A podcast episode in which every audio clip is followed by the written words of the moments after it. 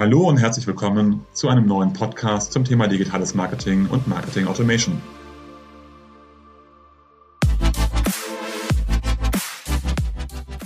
Mein Name ist Jörg Reinhardt, promovierter Physiker, dreifacher Familienvater und Gründer der Syntellic Consulting Group, einer führenden Unternehmensberatung rund um digitales Marketing und digitales Kundenmanagement. Wie immer in unserem Podcast sprechen wir mit verschiedenen Unternehmen, wo diese im Bereich digitales Marketing und Marketing Automation stehen, welche Projekte besonders erfolgreich sind, was dabei zu beachten ist und welche Learnings sie gezogen haben. Herzlich willkommen zu einer neuen Folge zum Podcast Mehr Gewinn mit Marketing Automation. Heute mit Markus Wallersbacher, Geschäftsführer der De facto GmbH. Wir sprechen heute zum Thema CRM und Customer Loyalty und wie die De facto mehr Gewinn und Kundenbindung für Unternehmen schafft. Hi Markus. Hallo Jörg, grüß dich, freue mich dabei zu sein. Ja, mich ebenso. Kannst du einmal ganz kurz dich vorstellen? Du bist ja schon seit Ewigkeiten in der Branche unterwegs, so was du gemacht hast, was deine Expertisen sind? Ja, gern, wenn du sagst, seit Ewigkeiten, da fühle ich mich richtig alt, äh, aber in den schnell drehenden Maßstäben der Digitalisierung und des Kundenmanagements ist es wirklich fast eine halbe Ewigkeit. Ich bin seit äh, 2000, äh, gut 2000 bei der De facto und äh, habe da unterschiedliche Positionen durchlaufen, im Wesentlichen äh, Beratung, Sales, äh, Kundenbetreuung und äh, den Aufbau beziehungsweise die Durchführung von CRM- und Kundenmanagement-Projekten. Und ich bin seit 2010 Geschäftsführer der De facto GmbH, also hatte da meine erste Geschäftsführungsposition, äh, dann einige weitere Positionen, Geschäftsführerpositionen innerhalb der Gruppe inne und bin seit 2019 CEO der De facto Group. Und äh, besonders erwähnenswert erscheint mir aber äh, seit 2014 auch Co-Geschäftsführer der Syntellic äh, mit dir zusammen ja, äh, was mir extrem viel Freude bereitet. Ebenso. Ähm, und 20 Jahre Erfahrung natürlich im CM- und Loyalty-Markt. Extrem cool, deswegen freue ich mich, dass wir heute mal so ein bisschen drüber sprechen, äh, gerade auch über Customer Loyalty, was wir bisher noch nicht als Thema im Podcast hatten. Kannst du aber vorab noch mal so ein bisschen de facto vorstellen, was ihr genau macht und wie ihr äh, für die Klienten Mehrwerte schafft? Ja, sehr gerne. Also de facto ist äh, ja alles andere als ein Startup. Wir sind seit 1989 am Markt und äh, wir sind als klassisches Direktmarketing-Unternehmen gestartet. Mit der Vision äh, der Gründer, Mikromarketing zu betreiben. Also datenbasiert äh, Menschen bedürfnisbezogen anzusprechen, zu aktivieren und äh, zu Käufen zu animieren. Und äh, das haben wir damals über Multikanal gemacht. Die zwei Kanäle, die es damals gab, waren Telefon und Brief. Äh, und äh, letztlich ist eigentlich die Idee heute immer noch äh, ähnlich. Die Kanäle sind mehr geworden, die Daten vielschichtiger, die Prozesse komplexer und integrierter und äh, die Journeys, wie man es heute sagt, äh, der, der Kunden viel komplexer, als es damals der Fall war. Aber äh, im Endeffekt geht es immer noch um ähnliche Themen.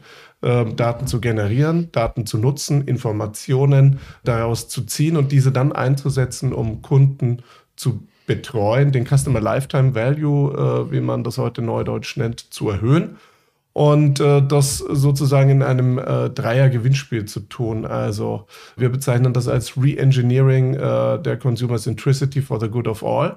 Zum Wohl aller unterm Strich Mehrwert zu generieren, sowohl für das Unternehmen als auch für die Kunden, denn nur dann kann es dauerhaft funktionieren und letztlich profitieren wir dann als Dienstleister ebenso davon, wenn dieses Dreieck in, in einem Gleichgewicht steht und äh, zum Wohl aller ausgeglichen ist. Ja, du hast so gesagt, ihr habt mit klassischem Direktmarketing angefangen, mit zwei Kanälen. Wie haben sich aus deiner Sicht diese Themen die letzten 20 Jahre entwickelt? Wenn du so ein bisschen zurückblickst quasi, was waren so die großen Schritte in den letzten 20 Jahren? Ja, ich würde sagen, äh, der erste Schritt war natürlich einer vom äh, Direct Marketing, was relativ unspezifisch war in diesem Markt, zum Database Marketing. Also die Nutzung wirklich äh, gezielt von Daten zur Optimierung der Marketingaktivitäten. Dann aus einem Database-Marketing in dem nächsten Schritt äh, hinein in äh, die Nutzung von Data Science und auch der prognostischen äh, Nutzung von Daten ähm, hin zur weiteren Optimierung der Marketing-Effizienz. Und dann äh, sind wir natürlich im Hinblick auf weitere Bedürfnisbezogenheit in eine sehr, sehr große Fragmentierung gekommen. Also die Zielgruppe äh, gleich eins sozusagen bedeutet natürlich enorme Herausforderungen im Hinblick auf Dynamisierung des Contents und dann aber auch der Administration der einzelnen äh, Marketingaktivitäten und Aktionen. Und dann sind wir im, im nächsten Schritt auch äh, als Firma, aber auch im Markt in den Trend der Automatisierung ja schon reingegangen. Marketing Automation, ein wichtiges Thema. Und äh, in den letzten Jahren natürlich auch hier die Plattformökonomien, die Einzug gehalten haben, äh, die großen Softwareplattformen und Vendoren, die sich ihren Markt gebahnt haben, äh, geschaffen haben, in Verbindung mit einem Trend zum Cloud Computing und der Datenhaltung in der Cloud, was äh, auch ein Wandel ist, den wir vor zehn Jahren äh, so nicht vorhergesehen haben. Also von On-Premise zum Hosting von Daten, von Applikationen in der Cloud und äh, alles, was damit dann in Verbindung steht. Also auch wirklich weitgehende Software-as-a-Service-Lösungen, die out-of-the-box äh, Features beinhalten, die früher in der Vergangenheit so nicht vorstellbar waren, weil sie eigentlich immer Teil von äh, irgendwelchen Service-Offerings waren, die Dienstleister, Agenturen etc. erbracht haben. Also das sind äh, für große Entwicklungsstufen. Und in all denen haben wir als de facto unseren Weg äh, gefunden. Die Schritte sind die Schritte gegangen und äh, haben uns mit dem Markt und mit unseren Kunden mittransformiert. Ich kenne euch ja genau so, dass ihr da sehr trendbewusst seid und genau diese Phasen, die du eben angesprochen hast, äh, eben sehr gut mitgegangen seid, um euren Klienten immer wieder das, was gerade State of the Art ist, auch entsprechend anbieten zu können. Was ist denn das aktuelle Leistungsspektrum von de facto? Welche Services, äh, welche Skills bietet ihr euren Klienten im Augenblick an? Wir haben im Wesentlichen zwei große Äste. Der eine Ast, den überschreiben wir mit Businessberatung da sind wir äh, ja im Zusammenspiel mit der Syntelic auch sehr, sehr nah am Markt, äh, am Puls des Marktes unterwegs. Wir haben in diesem Bereich der Businessberatung aber auch immer noch angesiedelt einen Bereich Managed Services wo wir für unsere Kunden, im Auftrag unserer Kunden diese betreuen, deren Aktivitäten im Analytik-Umfeld, im Loyalty-Management-Umfeld, im CRM-Umfeld, im Marketing-Kommunikationsumfeld betreuen und so die Entwicklung, die Time to Market äh, oder auch die Lernkurve der Kunden beschleunigen. Wir sind aber auch sehr, sehr flexibel im Bereich der Businessberatung im klassischen Consulting-Business unterwegs, von IT- und Infrastrukturberatung über Data- und Analytics-Consulting bis hin zur CRM- und Loyalty-Strategie. Der zweite große Ast, der ist angesiedelt im Bereich äh, IT und Software. Äh, einerseits IT-Implementierung beziehungsweise IT-Development und IT-Betrieb, aber auch dann die Entwicklung und das Angebot von Out-of-the-Box Software as a Service Lösungen, die sich in die großen Plattformen integrieren. So ist es auch nicht verwunderlich, dass wir im Wesentlichen hier mit den äh, großen Technologieanbietern arbeiten, äh, eine Microsoft Practice, eine Oracle Practice und eine Salesforce Practice haben und wir äh, ein breites Portfolio im Bereich Marketing Technology Management abdecken, also von CDP bis hin zu Marketing Automation Lösungen, dann auch im Zusammenspiel wiederum mit der Syntelic ein großes und integriertes Portfolio haben, sodass wir wirklich von der Idee der Strategie äh, bis hin zur Umsetzung und der Implementierung Kunden gesamthaft beim Re-Engineering der Customer Centricity begleiten können und das Ganze getreu unserer Vision tun, äh, Re-Engineering Customer Centricity for the Good of All. Kurze Anmerkung dazu für die Zuhörer, die es nicht kennen, CDP, natürlich Customer Data Plattform, ähm, gerade ein wichtiges Thema. Ich würde aber gerne mal auf diesen Thema Schwerpunkt Customer Loyalty eingehen, weil das ist etwas, wo ich euch mit eurer besonderen Stärke quasi kenne. Ähm, ihr habt Direct Marketing gemacht, ihr habt CRM, habt aber auch einen Customer Loyalty Schwerpunkt. Woher kommt der und warum haltet ihr Customer Loyalty? Ihr setzt ja auch Bonusprogramme auf, komplett für wichtig oder für noch wichtig, wo es auch so viele Kundenkarten, so viele Customer Loyalty Themen gibt. Ja, in der Tat haben wir äh, Loyalty, Customer Loyalty, Consumer Loyalty in der DNA. Das ist äh, etwas, wo wir äh, schon früh erkannt haben, dass die Bindungswirkung, die Loyalisierung der Kunden äh, einen extrem großen Hebel und auch schnellen Hebel auf Umsätze einerseits, äh, aber auch Erträge andererseits haben kann. Also durch gezieltere, bessere Betreuung, durch Mehrwert, mehr Differenzierung gegenüber anderen Anbietern einen Wettbewerbsvorteil zu erringen und den dann auch konsequent über die Dauer hinweg auszuspielen mit wirklich enormen Steigerungen in der Rentabilität und Profitabilität der Aktivitäten. Jetzt hast du das Thema Bonus Punkte, äh, Loyalty-Programme erwähnt. Da haben wir über die Jahre hinweg, ich würde mal sagen, so in dem Dreh 150 dieser Programme aufgebaut wow. und eingeführt. Und das sehr, sehr erfolgreich auch getan. Also wirklich von äh, in, in, in der Historie von Kleinunternehmen bis hin zu international tätigen Großkonzernen und namhaften Brands die sicherlich jeder äh, schon mal gehört hat und kennt. Für uns ist aber Loyalty äh, heutzutage was anderes, als es damals war. Das hat nichts mit Loyalty-Programm an sich zu tun, auch, aber das ist nur ein Teil. Es geht aber vielmehr um Loyalty-Management und Customer Loyalty als Teil einer integrierten Unternehmensphilosophie. Wir sagen heute wirklich äh, groß gesprungen, Loyalty Management ist das, was Marketing äh, früher war. Also die vier Ps als klassische Bausteine des Marketings, wenn man sie betrachtet, Product Price, Place, Promotion, äh, die kann man heute in einer sehr, sehr dynamischen, sehr schnelllebigen und auch sehr differenzierten und fragmentierten Welt äh, nur sehr schwer überblicken. Also der Preis äh, ist unterschiedlich, das Produkt in großen Teilen äh, virtuell, der Service wichtiger als das Produkt selbst. Der Place is anywhere, äh, wo es der Konsument dann auch haben möchte oder der Kunde. Und das stellt natürlich Unternehmen vor extreme Herausforderungen. Wir sagen, äh, basierend auf einem Konstrukt der Loyalty Value Chain, dass die einzelnen Erlebnisse, die ein Kunde mit einem Unternehmen in der Interaktion, in der Transaktion, in der Nutzung der Services und Produkte, klar, aber insbesondere auch in der Vor- und Nachkaufphase entscheidend sind und dass sich jedes einzelne Erlebnis aufkumuliert zu einem äh, im Endeffekt dann emotionalen Login. Also so ähnlich wie es einen technischen Login gibt, wenn man bei Apple oder bei anderen Anbietern ist, so äh, ist unser Endziel ein emotionaler Login aus einer Kette von überzeugenden, markenadäquaten, aber auch äh, gegenüber Wettbewerbern oder dem Markt vorteilhaften Erlebnissen der Kunden. Und wenn man die äh, eben dann zusammennimmt, äh, ist unser Ziel erstmal von enttäuschenden, also weniger, weniger enttäuschenden Erlebnissen hin zu exzellenten Erlebnissen, hin zu herausragenden Erlebnissen zu kommen und sich dadurch äh, durch die Kombination von Prozessen, Daten, Technologie, Content und Inhalten zu differenzieren. Wie würdest du dann Customer Loyalty, wenn du von Erlebnissen sprichst, von Customer Experience Management unterscheiden? Ist das was Größeres oder ist das ein Teil von Customer Experience aus deiner Sicht? Ich denke, dass ähm, Customer Experiences immer ein Teil von Customer Loyalty mhm. sein werden.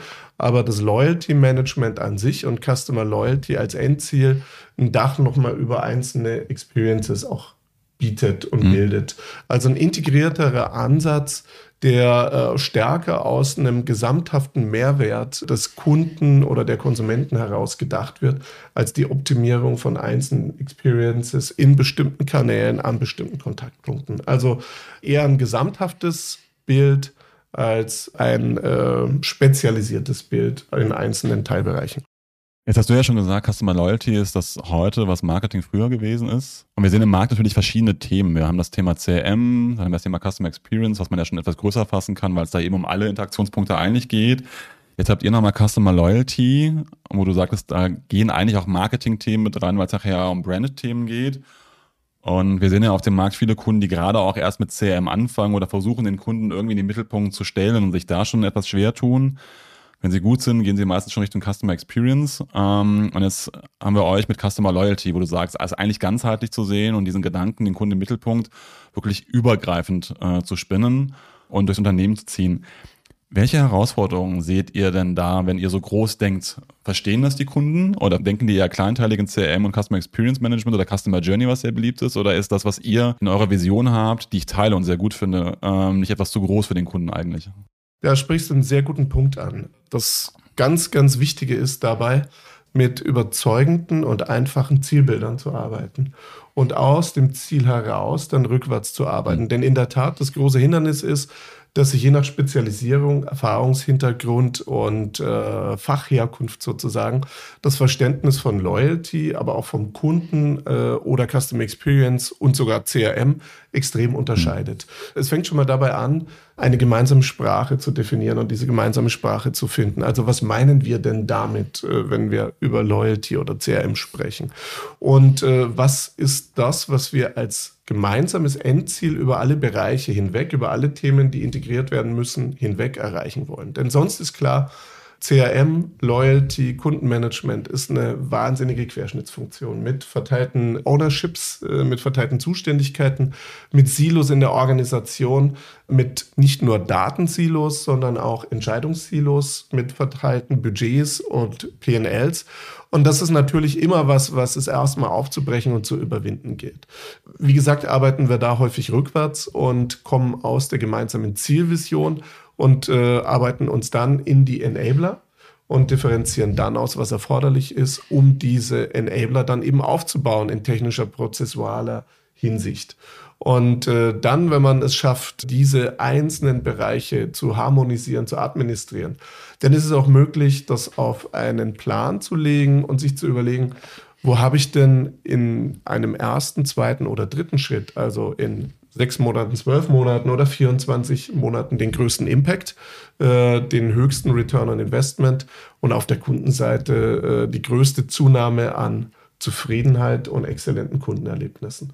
Und das ist ganz wichtig, dass man diese Proof Points, äh, diese Bestätigungen relativ gut und schnell auch abliefert, den Mehrwert schnell darstellt um sowohl den Projektbeteiligten Erfolgserlebnisse zu liefern, als auch hin zu äh, Entscheidern, Top-Management etc. zu zeigen, dass ein Investment auch wirklich Zeit und Geld wert war. Du hast einen wichtigen Punkt gesagt, nämlich die Begrifflichkeiten äh, im Unternehmen erstmal zu klären. Das klingt ehrlicherweise natürlich, wenn man das von außen hört, so ein bisschen wie Pille-Palle-Arbeit. Ne? Warum muss ich den Begriff Customer Loyalty oder CRM oder Marketing Automation äh, eigentlich definieren? Ich müsste eigentlich nur in Wikipedia reinschauen und dann wird es ja letztendlich drinstehen.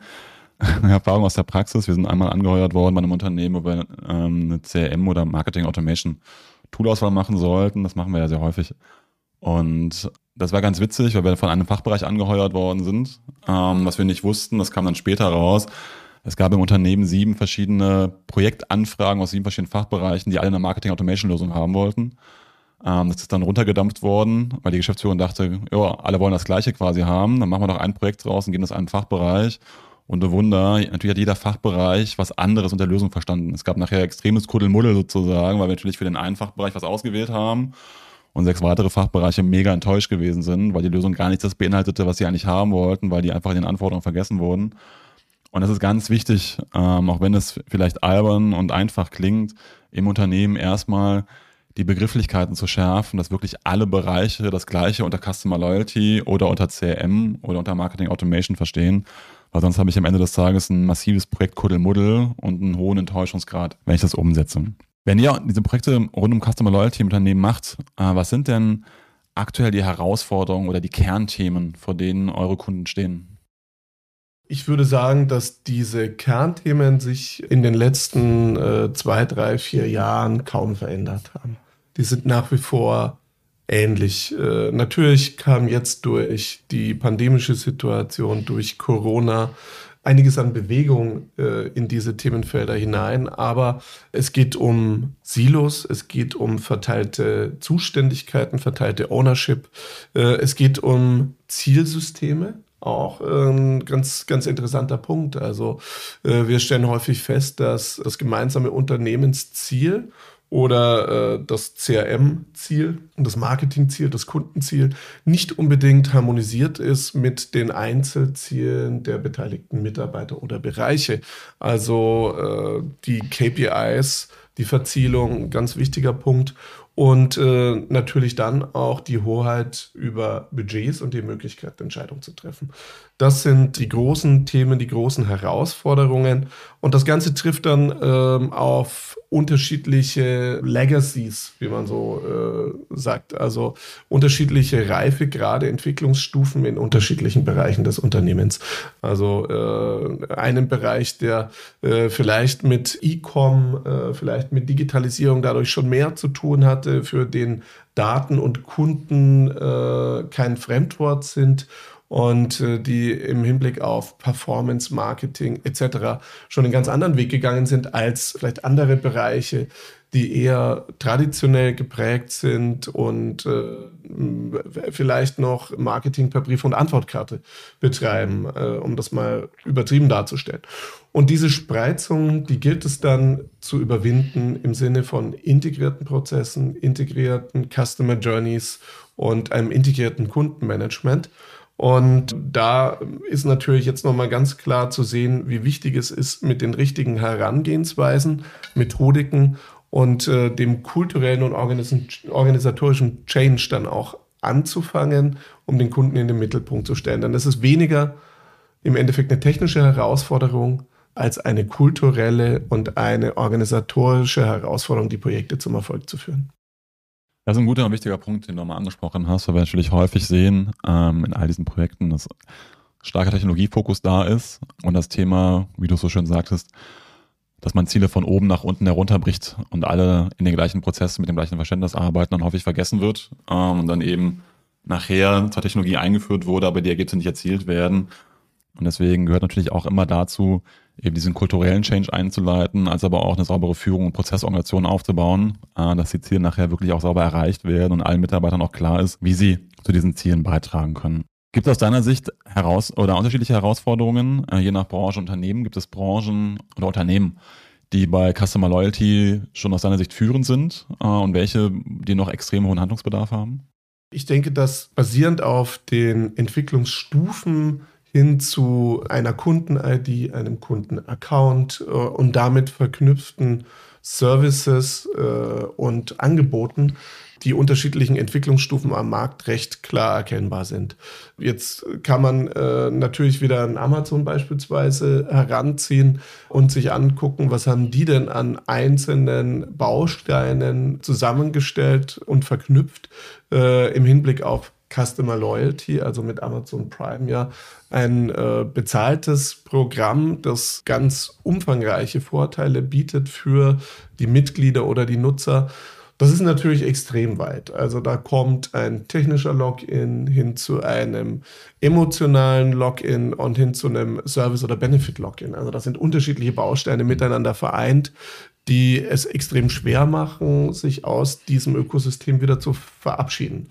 Dann gibt es andere Unternehmen, die äh, sind da eher am Anfang. Also die haben vergleichbare Leistungen, die haben vergleichbare Produkte ähm, und denen fällt es extrem schwer, sich über die Kernbausteine und Kernlösungen zu differenzieren.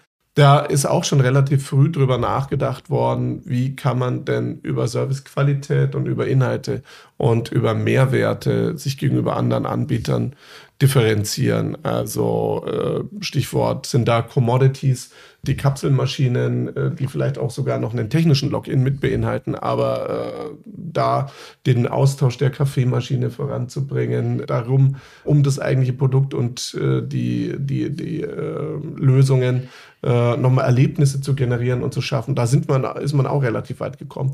Und dann gibt's äh, wirklich Branchen, die so klassisch in den letzten Jahren eigentlich da relativ wenig ge getan haben. Also da würde ich sagen, das Subscriber-Business ist eines, mhm. das äh, da noch Nachholbedarf hat oder Aufholbedarf hat. Also alle, bei denen äh, eigentlich am ersten des Monats oder am ersten des Jahres die Beitragsrechnung für ein Jahr geschrieben wird, was tun die denn? um ihre Kunden über dieses, äh, diese Vertragsbeziehung hinaus zu binden. Also äh, ich denke, da ist noch viel Luft nach oben und Möglichkeit, äh, dann sich zu differenzieren oder weitere Mehrwerte einzubinden. Ähm, also da denken wir beispielsweise mal an Versicherung, da denken wir an Banking, aber auch äh, Telcos haben da sicherlich in der Vergangenheit ein bisschen mehr gemacht, als es heute der Fall ist. Also wenn man auf das mhm. Invest pro Customer wahrscheinlich guckt, würde ich sagen, dass das Bindungsinvest in manchen Branchen zurückgegangen ist. Andere Branchen aber, die eher akquisitorisch äh, unterwegs waren in der Vergangenheit, wo ein Cost per New Customer das differenzieren oder das entscheidende Kriterium war, also denken wir mal an die ganzen E-Com-Unternehmen, auch die haben heute Retention und Customer Loyalty mhm. für sich entdeckt. Und wir sehen ganz, ganz viel Bewegung in diesem Markt auch. Äh, und da geht es wirklich viel um Loyalty Management, Loyalty Management Systeme und die Verknüpfung von Interaktion parallel zur Transaktion und auch die Beschäftigung mit der Marke und den Inhalten und den Produkten über den reinen Kauf hinaus. Das sind ja viele Themen, an die ich denken muss, wenn ich Customer Loyalty umsetzen will. Ähm, du hast ja verschiedene Arten von Login-Methoden, Techniken, technischen emotionalen äh, Login und Co. besprochen. Das sind ja alles Mechanismen, die ich irgendwie aufbauen muss. Du hast gesagt, ich muss meine Organisation mitnehmen und die Denkweise umändern. Ich fange Use Case basiert an. Nehmen wir mal an, ich bin jetzt ein Unternehmen und möchte eben ähm, Customer Loyalty Strategie erarbeiten. Aus deiner Erfahrung heraus, worauf soll ich da achten, wenn ich damit loslegen will oder wenn ich diesen Prozess einfach auch weitergehen möchte? Zum Start steht da für uns an erster Stelle ein ko-kreatives Erarbeiten des Zielbildes. Das heißt, in einfachen Worten Betroffene zu Beteiligten machen. Die einzelnen Bereiche, die im Gesamtkunstwerk Kundenmanagement, integrierter Prozess zusammenspielen sollen, an einen Tisch zu bringen und mit ihnen gemeinsam auszuarbeiten, was ist auf der einen Seite das gewünschte Endziel Kundenerlebnis und auf der anderen Seite, was ist es, was du, was ihr als organisatorische Einheit, was ihr in eurem Daily Business und Daily Doing braucht und euch wünscht, was durch dieses neue integriertere, automatisiertere, technisiertere äh, Kundenmanagement, Loyalty Management etc. Äh, zustande kommen soll. Dieses kreative, ko-kreative Arbeiten führt dann zu einem holistischen Zielbild, das dann wiederum zerlegt werden muss in einzelne Teilbereiche. Und da sind wir dann eben halt im agilen Arbeiten, im äh, Umsetzen in Form von äh, Scrum-Prozessen beispielsweise, äh, eben diese, diese agilen Methoden, die eingesetzt werden, um einzelne Teilbereiche voranzubringen. Denn wir wissen, dass äh, diese großen Zielbilder aus Wasserfallmethodiken heraus im Endeffekt äh, selten der Realität standhalten. Deswegen ist auch wichtig, neben dem ko-kreativen Arbeiten ein agiles Arbeiten in kleinen Schritten mit äh, schnellen Test-and-Learn-Konzepten und mit schnellen Erfolgen oder Misserfolgen dann äh, auf den Weg zu bringen. Also ähm, fail fast, fail cheap, fail early, äh, beziehungsweise äh, scale fast äh, und äh, bringen die erfolgreichen Themen und Inhalte weiter. Du hast eben gesagt, das Vorgehen sollte auch Use Case basiert sein. Ich habe ja häufig schon mit Unternehmen hier gesprochen und der Use Case, der immer genannt wird, wenigstens im CRM-Umfeld, ist halt Next Best Offer. Äh, wo es ja eher dann sozusagen nochmal um den Absatz hinten dran geht. Wenn du an Customer Loyalty denkst, gibt es so die, die klassischen Use Cases, die irgendwie alle machen wollen? Weil wie gesagt, im CRM ist es ja eben Next Best Offer oder Activity. Gibt es das auch für Customer Loyalty? Wenn man sich Customer Loyalty als Endziel in so einer Pyramide vorstellt, dann führt der Weg zu Customer Loyalty natürlich über ganz viele Stufen. Mhm. Also äh, es fängt an mit der Frage der Identifikation mhm. und der Generierung von Opt-ins oder Double Opt-ins hier in Deutschland. Und äh, das ist mal der Einstieg in diese Kundenbeziehung. Und da ist die Frage auch, gibt es da irgendwelche Best-in-Class Szenarien? Gibt es da irgendwelche Arbeitsweisen, die optimal sind, um da voranzukommen? Was macht da jeder? Und selbst an der Stelle sehen wir, dass es unglaublich differenziert und fragmentiert ist und äh, sich viele Unternehmen nicht mal einig sind, was denn überhaupt die richtige Interpretation der gesetzlichen Vorgaben äh, und der Inhalte, die da einzuhalten sind. Und dann kommen wir aus dem äh, aus der Erstidentifikation natürlich wirklich in genau das, was man äh, auch als Kundenkarriere beziehungsweise die Entwicklung von Kunden von CRM hinein in Loyalty oder Loyalty Management äh, verstehen kann. Also dann Erstkauf, den Folgekauf. Äh, da haben wir natürlich das Next Best Offer, wir haben aber auch die Next Best Action, wir haben auch die Next Best Interaction und unterschiedliche Entwicklungsziele. Äh, wenn wir jetzt aus einem Next Best Offer Gedanken kommen, sind wir relativ schnell in einer produktspezifischen Kommunikation.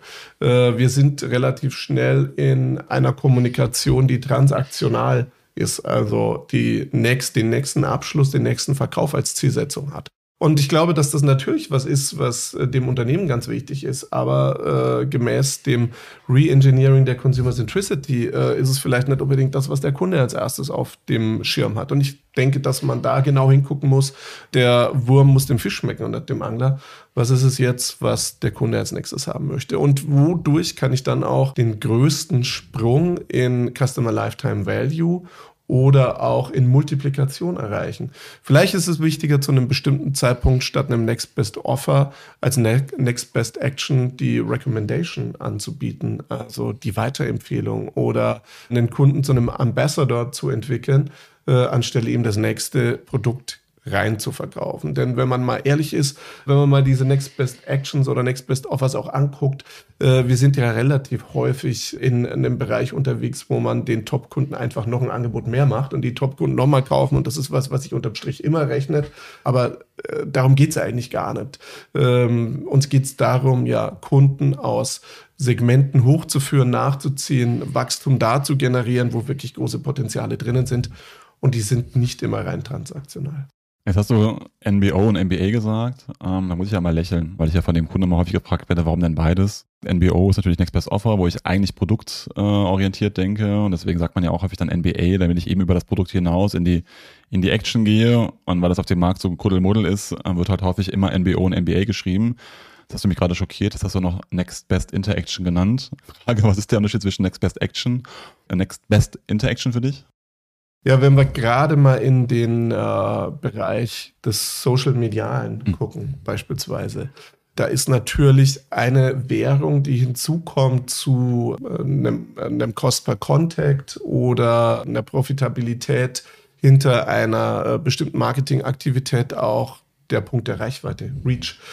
Und wenn ich es schaffe, meine äh, Kunden zu einer Interaktion zu äh, bewegen, die dann wiederum Reichweite generiert, die auch Glaubwürdigkeit generiert in ihren Peer Groups, also den eigenen Netzwerken, die diese Micro-Influencer. Und jeder von uns ist ja ein Micro-Micro-Influencer äh, auf LinkedIn, auf Facebook, auf Instagram oder wo auch immer, ähm, wo wir unsere Follower haben, wo wir die Leute haben, die uns vertrauen, die gerne mit uns vernetzt sind. Und wenn wir unsere äh, Kunden, Konsumenten dazu bringen, über die Erlebnisse, diese positiven Erlebnisse im äh, Rahmen der äh, Loyalty Value Chain zu berichten, dann generieren wir natürlich automatisch Glaubhaftigkeit mhm. und wir generieren Reichweite und wir generieren dadurch neue Interessenten, neue Kunden und neue Käufe. Also ein bisschen über Bande spielen, dann auf dem Weg zur Transaktion, aber mit sehr viel Glaubwürdigkeit. Ich bin aber gespannt, ob in Zukunft irgendwie auf den Folien nochmal draufsteht NBO, NBA und NBI. aber natürlich vollkommen richtig. Äh, nochmal das Thema der Rückkommunikation des Kunden äh, eben da auch mit, mit aufzunehmen. Aus deiner Sicht, welche zentralen Fähigkeiten, du hast eben schon beschrieben, wie man vorgehen sollte, brauchen denn Unternehmen, um Customer Loyalty dann auch in Summe umzusetzen? Wir haben schon die, das Thema Kultur angesprochen und äh, für uns ist das Thema äh, Kultur und Wandel in der Kultur äh, ein ganz entscheidendes. In dem anderen äh, Bereich des Podcasts haben wir gerade auch über Fail Fast, Fail Cheap besprochen. Also das bedeutet auch Fehlerkultur zu verändern. Mhm. Und äh, wir in, im Umfeld des CRMs, der IT, äh, aber insgesamt auch, vielleicht, vielleicht im deutschsprachigen Managementraum sind jetzt nicht unbedingt diejenigen, die eine großartig ausgeprägte Fehlerkultur und Test-and-Learn-Kultur haben. Einerseits kann natürlich äh, Test-and-Learn zu Erfolgen führen, es ist aber auch häufig Trial and Error. Also wir versuchen etwas, es funktioniert nicht, wir lernen daraus und äh, dadurch werden wir besser. Und Unternehmen, äh, die in CRM, Loyalty Management, Marketing, Marketing Automation investieren, die investieren in Perfektion. Sie investieren nicht auf nicht in den Weg dahin mhm. zur Perfektion. Und äh, ich denke, dass das einfach ein ganz wichtiger Punkt ist, dass man sich darüber im Klaren sein muss, dass die Märkte äh, so komplex sind, die Ökosysteme heutzutage so komplex sind, dass eine perfekte Reißbrettlösung nicht existiert, sondern äh, dass man sich auf den Weg des perfekten Kundenmanagements begeben muss und das eine Reise ist. Und das ist ein ganz, ganz wesentlicher äh, Wechsel im Mindset des Unternehmens, im Mindset der Entscheider und der Auftraggeber. Und äh, das muss zugelassen werden. Das bedeutet aber auch, dass man Empowerment äh, natürlich mitgibt, dass man als Manager den Leuten, die für einen arbeiten, auch die Möglichkeit gibt zu probieren, äh, die Flexibilität, den Freiraum gibt äh, für Innovation und Innovation ist erstmal immer etwas, wenn es da zufällig passiert, äh, sondern systematisch Investitionen erfordert in Zeit, in Geld äh, und was erstmal gegenüber etablierten Prozessen und etablierten Abläufen weniger effizient ist. Und das muss man einfach im Kopf haben, um voranzukommen. Man muss aber auch viel integrierter und in Partnerschaften denken, als man das in der Vergangenheit äh, getan hat. Und man muss sich vielleicht auch äh, verabschieden von der einen 100%-Lösung, von der man dann zehn nebeneinander mhm. stehen hat, hin zu äh, den 80% Lösungen, die aber dann integriert sind und über alle Bereiche hinweg arbeiten und ähnlich gute Ergebnisse leisten und ergeben. Ich finde das ein sehr schönes Bild. Du hast angesprochen, dass man generell die Fehlerkultur äh, verändern muss, nämlich dass man Fehler zulässt und das Lernen zulässt. Und du hast das Thema Investitionen angesprochen, was ja eigentlich heißt, ich muss auch in die Mitarbeiter investieren, dass sie diese Fehler machen dürfen, was letztendlich ja Kosten sind.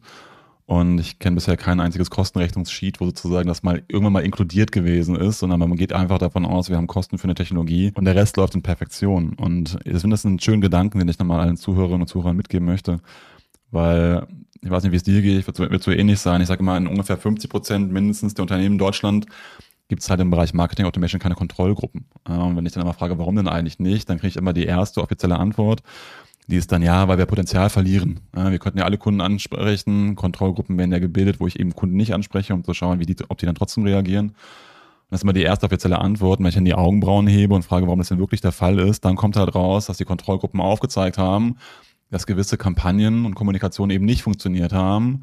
Dann gab es halt Ärger vom Management, wie man denn was aufsetzen kann, was keine Wirkung hat.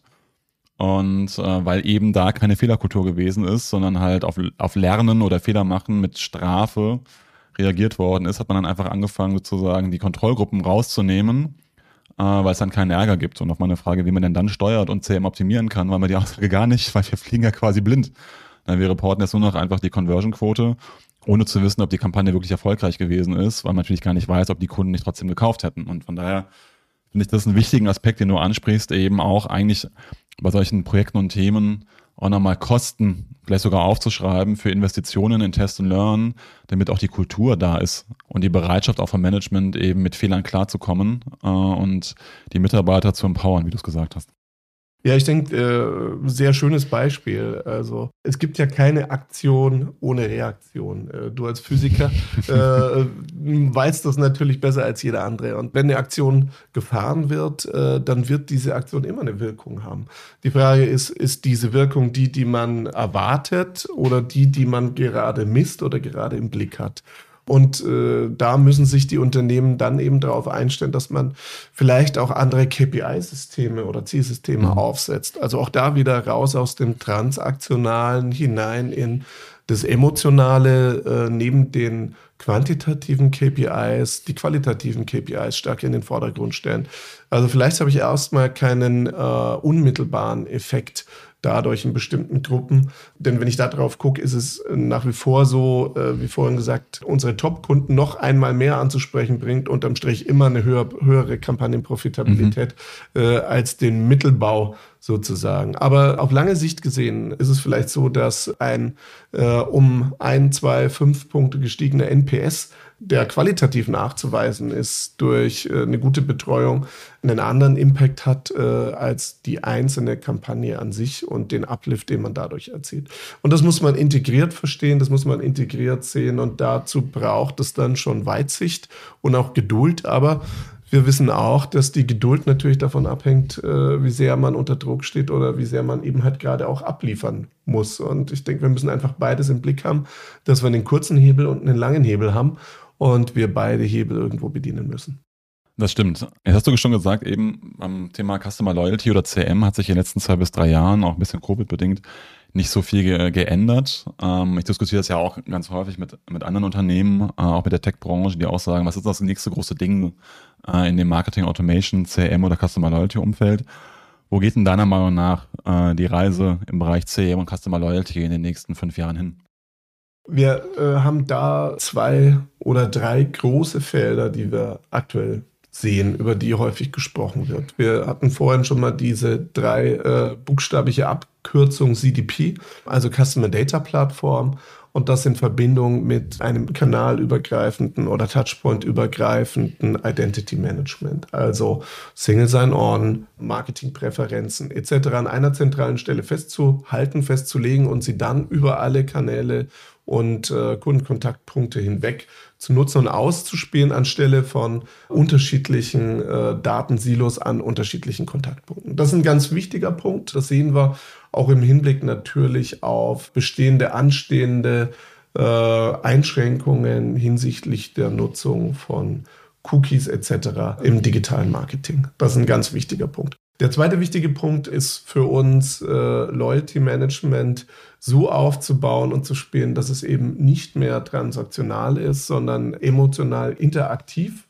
äh, die sozio-medialen Kanäle mit einbindet und äh, den Kunden, aber auch dem Marketing ein hohes Maß an Flexibilität bietet. Wenn man einige Jahre zurück schaut, und häufig ist es immer noch so, sind äh, veränderte Loyalty-Aktivitäten, Couponing-Aktivitäten, Earn-Burn-Regeln etc. immer damit verbunden, dass man lange Anforderungen schreibt an die IT, die mhm. IT das irgendwann auf den Stapel legt, dann irgendwann in Systeme reinbaut und dann hast du jetzt äh, dann in zwei Wochen die Möglichkeit, eine Sonderaktion zu fahren, äh, wenn die Sonne scheint dann kannst du folgendes Produkt in München günstiger kaufen wunderbar. Aber ich weiß überhaupt nicht, ob in zwei Wochen dieses Produkt in München noch aktuell ist oder äh, ob da die Sonne scheint. Also muss ich dann als Marketing halt reagieren können, wenn es soweit ist und wenn ich eine Aktion brauche.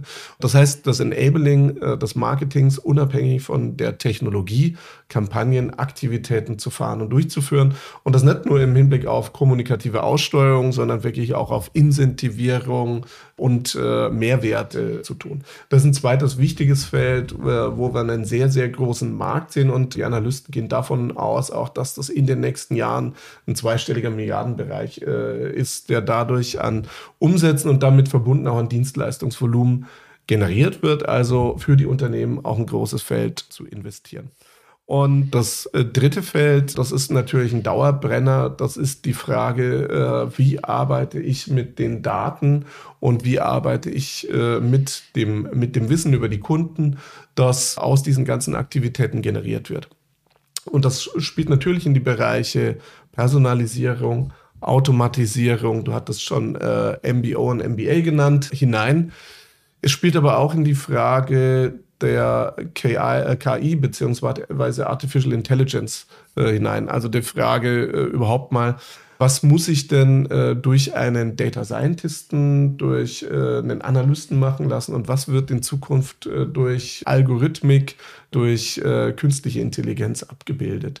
Auch das ist ein wichtiges Feld, das wir natürlich auf der Liste haben und das wir betrachten und wo wir ständig benchmarken wie entwickeln sich denn die Angebote der großen Player in diesem Feld gegenüber dem, was man wirklich manuell und mit menschlicher Intelligenz auf den Weg bringt. Aktuell führt die menschliche Intelligenz in vielen Feldern noch. Zum Glück, muss man dazu sagen. Danke für den Blick so ein bisschen in die Zukunft von CRM und Loyalty aus deiner Sicht. Ähm, letzte Frage daher von meiner Seite aus. Wie stellt ihr euch denn auf? Du hast eben gesagt, ihr habt all diese Themen auf der Liste. Äh, du hast auch beschrieben, wie ihr euch die letzten 20 Jahre dann auch regelmäßig verändert habt und auch ein großes Spektrum der verschiedenen Themen anbietet.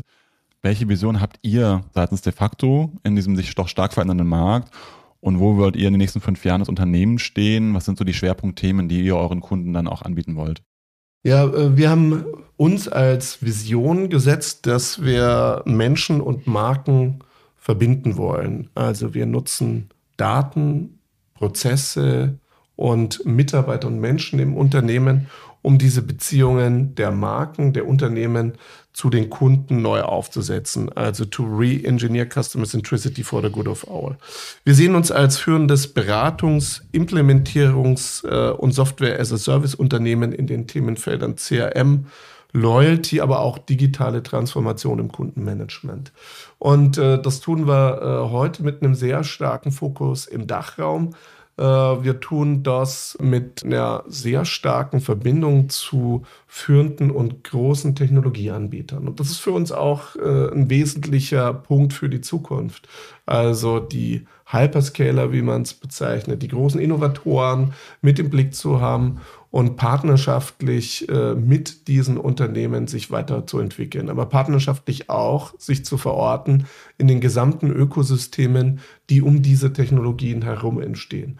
Um partnerschaftlich zu spielen, ko-kreativ auch mit Partnern, mit Wettbewerbern. Äh, also was wir häufig sehen in den letzten Jahren sind sogenannte Frenemies, also mhm. Friends und Enemies gleichermaßen. Äh, in der einen Situation derjenige, mit dem man spielt, in der anderen Situation derjenige, gegen den man spielt. Und in dieser, äh, in dieser, in diesem Zwiespalt muss man einfach leben, muss darin arbeiten und äh, daraus ein effizientes, aber auch effektives Gesamtbild zu schnüren. Das ist die große Herausforderung. Also äh, eigene Leistung zu verknüpfen mit den Leistungen von Partnern und Partnerangeboten, eigene Kompetenz zu entscheiden, was ist es, was man selbst vorhalten muss, äh, was ist Core-Kompetenz im Unternehmen, das zu kombinieren mit dem, was man von außen dazu holt, aus den Netzwerken. Das ist entscheidend für den Erfolg und das zu tun auf der richtigen technischen Basis, ohne sich zu zerfleddern und ohne jedem Trend hinterher zu laufen, der am Horizont auftaucht, aber bevor er überhaupt äh, uns erreicht hat, auch ganz schnell wieder verschwindet. Und da sind wir sehr, sehr äh, eng am Markt, an unseren Kunden, aber auch äh, mit äh, Innovations- und äh, Learning Groups unterwegs. Und wir tun das natürlich auch durch solche Gelegenheiten wie heute, äh, Jörg, wo wir uns austauschen, wo wir diskutieren, wo wir mit Mitarbeitern und Kunden auch Foren uns bilden und geben um äh, in diesen Themenfeldern Sicherheit zu gewinnen oder ein Gefühl zu gewinnen, wo die Reise hingeht. Und alles ist natürlich damit verbunden, dass man einerseits investiert, aber dass man andererseits auch weiterbildet, sich weiterbildet, aber auch den Mitarbeitern Weiterbildung in den Themenfeldern ermöglicht, die wichtig sind oder die auch Spaß machen, denn auch durch Spaß und Neugier entsteht Innovation. Und das ist das, was wir fördern wollen, Spaß, Freude als Basis von Erfolg in der Zukunft. Danke für den Blick, da. Es bleibt also spannend. Ich habe mitgenommen, nicht nur für die Kunden, die ihr beratet, sondern für euch auch selber, dass ihr in dem aktuell doch sehr stark sich verändernden Zeitalter der Digitalisierung ähm, nicht nur für eure Kunden am Ball bleibt, sondern für euch selber auch am Ball bleibt. Von daher da alles Gute. Wir werden mit Sicherheit da auch noch weiterhin sehr erfolgreich zusammenarbeiten. Von daher nochmal danke für die Zusammenarbeit in den letzten Jahren und äh, vor allem vielen Dank für den Podcast heute. Sehr gerne. Danke für die Einladung. Hat mich sehr gefreut. Und äh, wir werden schauen, wie sich die Trends entwickeln. Und ich denke, bestimmt dann irgendwann in der nahen Zukunft nochmal zurückblicken und sagen, okay, äh, wie sind die Dinge eingetreten, äh, die wir heute vorher gesehen haben. Sehr gerne. Danke dir, Markus.